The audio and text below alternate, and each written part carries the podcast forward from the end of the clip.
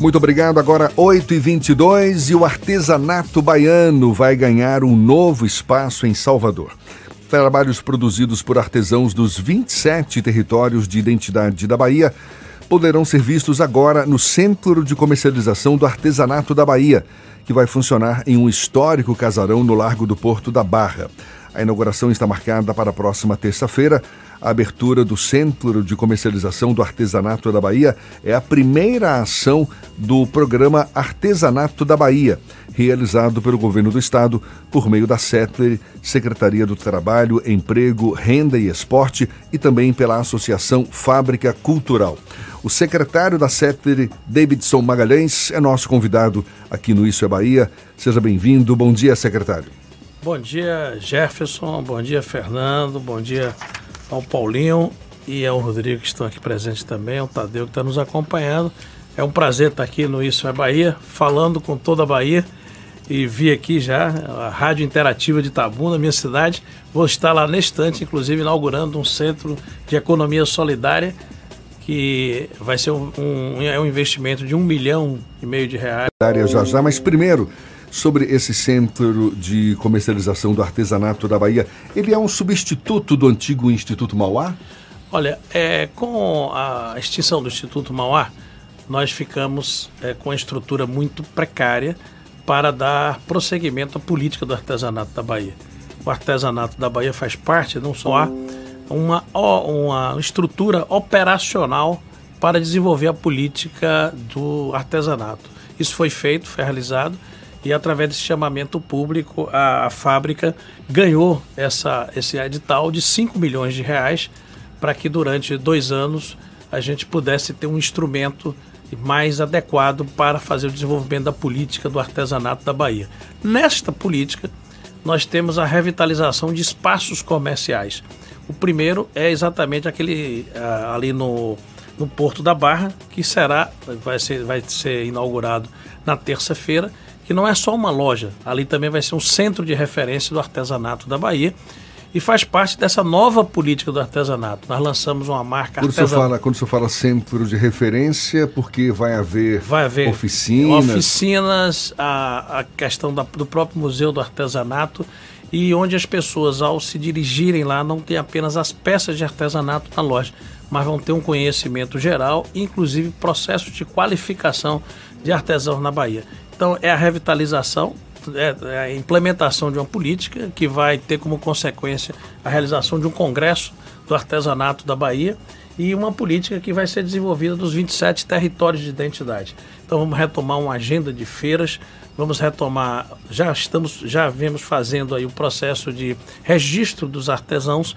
Então vai ser uma política arrojada do governo do estado em transformar essa, o artesanato da Bahia e modernizar essas, essas práticas de comercialização. Hoje nós sabemos que grande parte da comercialização, quase 30% do comércio é e-commerce, né? portanto, pelos, pelas redes sociais, pela internet.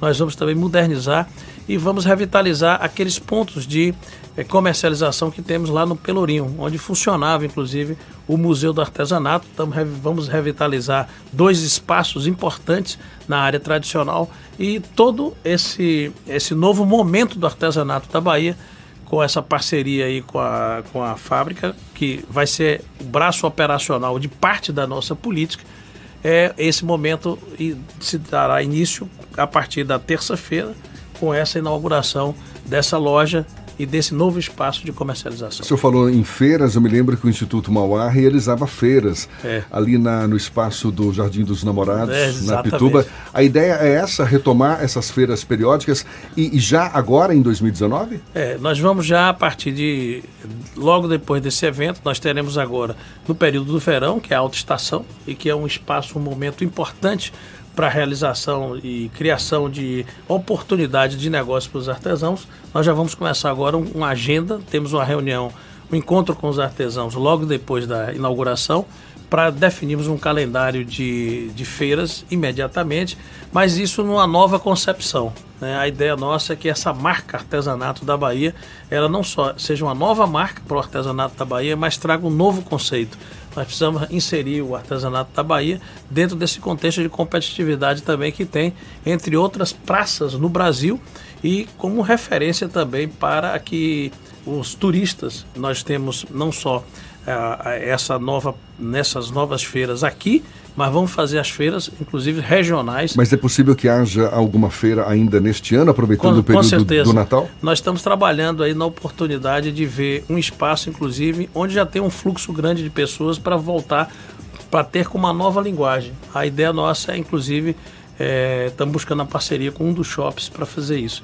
Que, aliás, nós já temos uma tradição, a, a Secretaria do Trabalho já existe aqui num, num shopping da cidade, a realização, inclusive, de uma loja da economia solidária. Então, nosso objetivo é expandir essas ações para, inclusive, onde já tem um fluxo comercial muito grande nesse período, principalmente o período natalino e o período da, das férias de janeiro. Há algum tipo de interlocução entre esses centros de economia solidária e a questão da produção da agricultura familiar, já que eu imagino que uma parte da produção escoada da agricultura familiar sirva também para a produção de doces, de biscoitos. Existe essa integração? Existe. O, o, principal, nós precisamos fazer uma clivagem aqui entre artesanato e economia solidária. Tem grande parte dos artesãos são desenvolvem economia solidária, mas nem toda economia solidária é artesanato.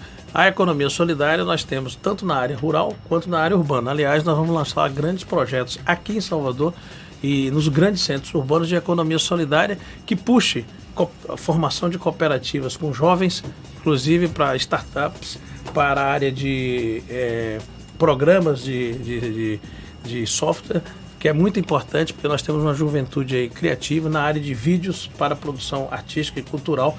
E essas são iniciativas. Claro que a linguagem da. Nós vamos ter agora é, o Festival de Economia Solidária, que começa de 9 a 23 de, de dezembro, que vai ser aqui no, no Salvador, no Salvador no Shopping. Salvador Shopping, é uma parceria nossa com o Salvador Shopping, porque ali já tem um fluxo de quase 3 milhões de pessoas. Então, durante esse período das grandes estações, né, das, dos, dos, grandes eventos, especialmente próximo ao Carnaval, ou Carnaval, ou, o Natal. Natal.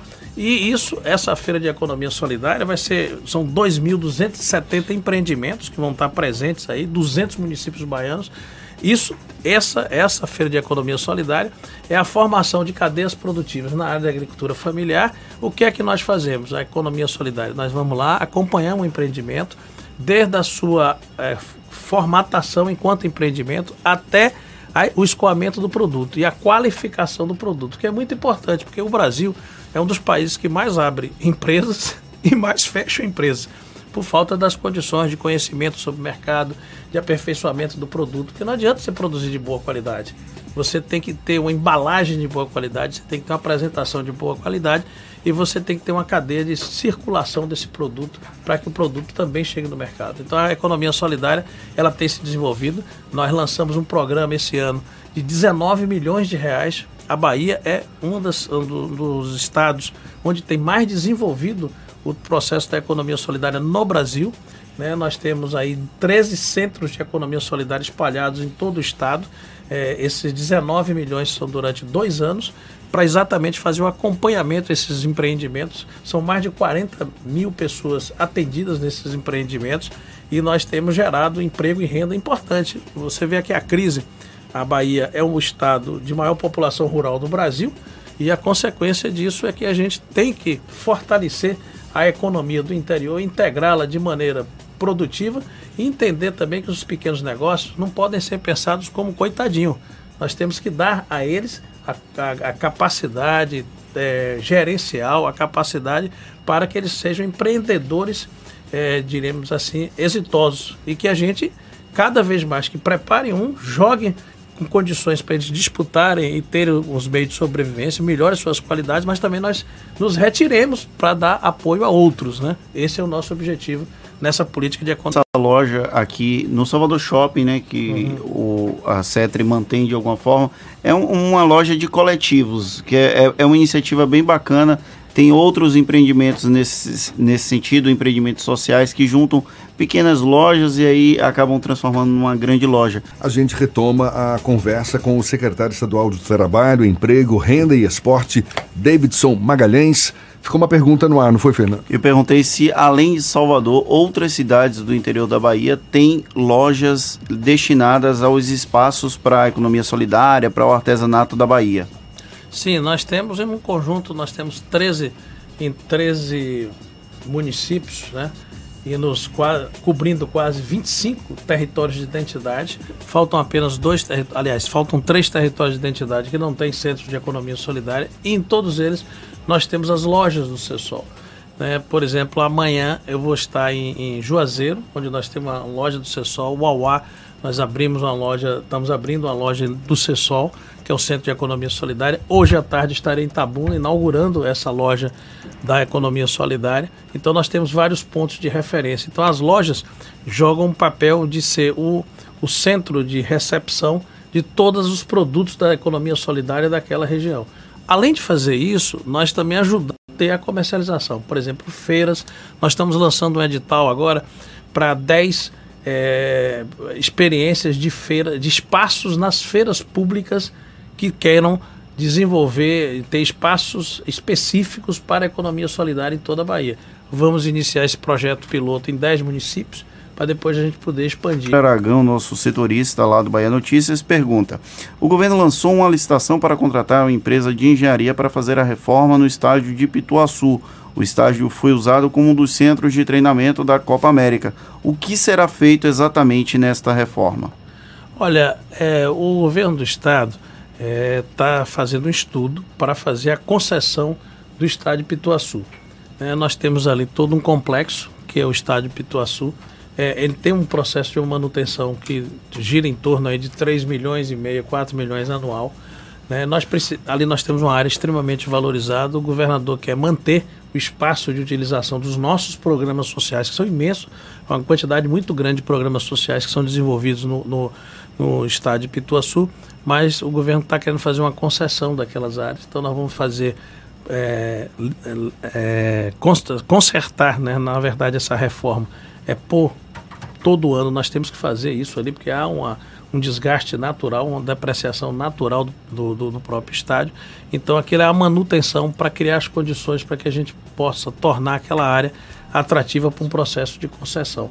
Porque ali realmente fica, termina ficando um uso ocioso e nós precisamos dar, dar, dar utilidade a uma área das áreas mais nobres. Ali, quando chegou agora o, o, o, metrô e com aquelas novas vias que foram abertas pelo governador Rui Costa, nós temos um espaço extremamente valorizado que pode ser, ser tanto utilizado do ponto de vista social quanto ter um retorno do ponto de vista financeiro para o próprio Estado. Posso ir para a política, Jefferson? Estava esperando.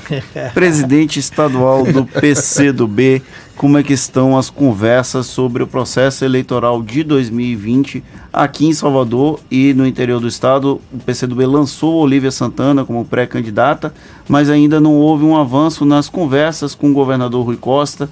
Existe algum tipo de agenda do Conselho Político no curto prazo ou isso só vai ficar para 2020? Olha, nós lançamos a candidatura da Olívia. É, temos um projeto eleitoral para o conjunto do Estado da Bahia que foi aprovado recentemente na nossa conferência. E essa é uma candidatura, na nossa opinião, extremamente competitiva. O quadro ainda é um quadro em decantação. Né? Cada está na fase ainda dos, dos, partidos apresentarem seus nomes. Isso ainda vai ocorrer na decantação. Nós estamos começando, já tivemos uma reunião eu tive uma reunião com o presidente eleito agora do PT, o Éden, inclusive para tomar posse agora no sábado. Iniciamos um processo de conversas com os outros partidos e a candidatura de Olívia, nós estamos naquela fase de preparar a candidatura, fazer pesquisa qualitativa, organizar coordenação, colocar a campanha na rua, porque nós sabemos pela tradição que as, o início de conversa vai ser a partir do Bonfim é que começa exatamente essas articulações políticas. Está na fase ainda do. A bênção de Bonfim. Da bênção do Bonfim, é tradicional. Né?